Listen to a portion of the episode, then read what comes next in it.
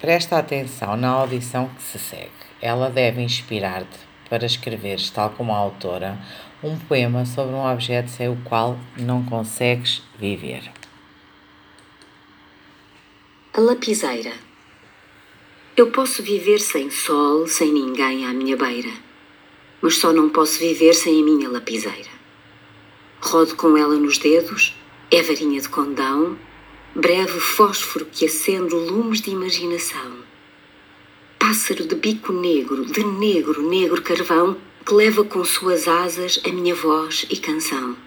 Chamo o sol e os amigos, assim à minha maneira, viajando no papel, só com uma lapiseira.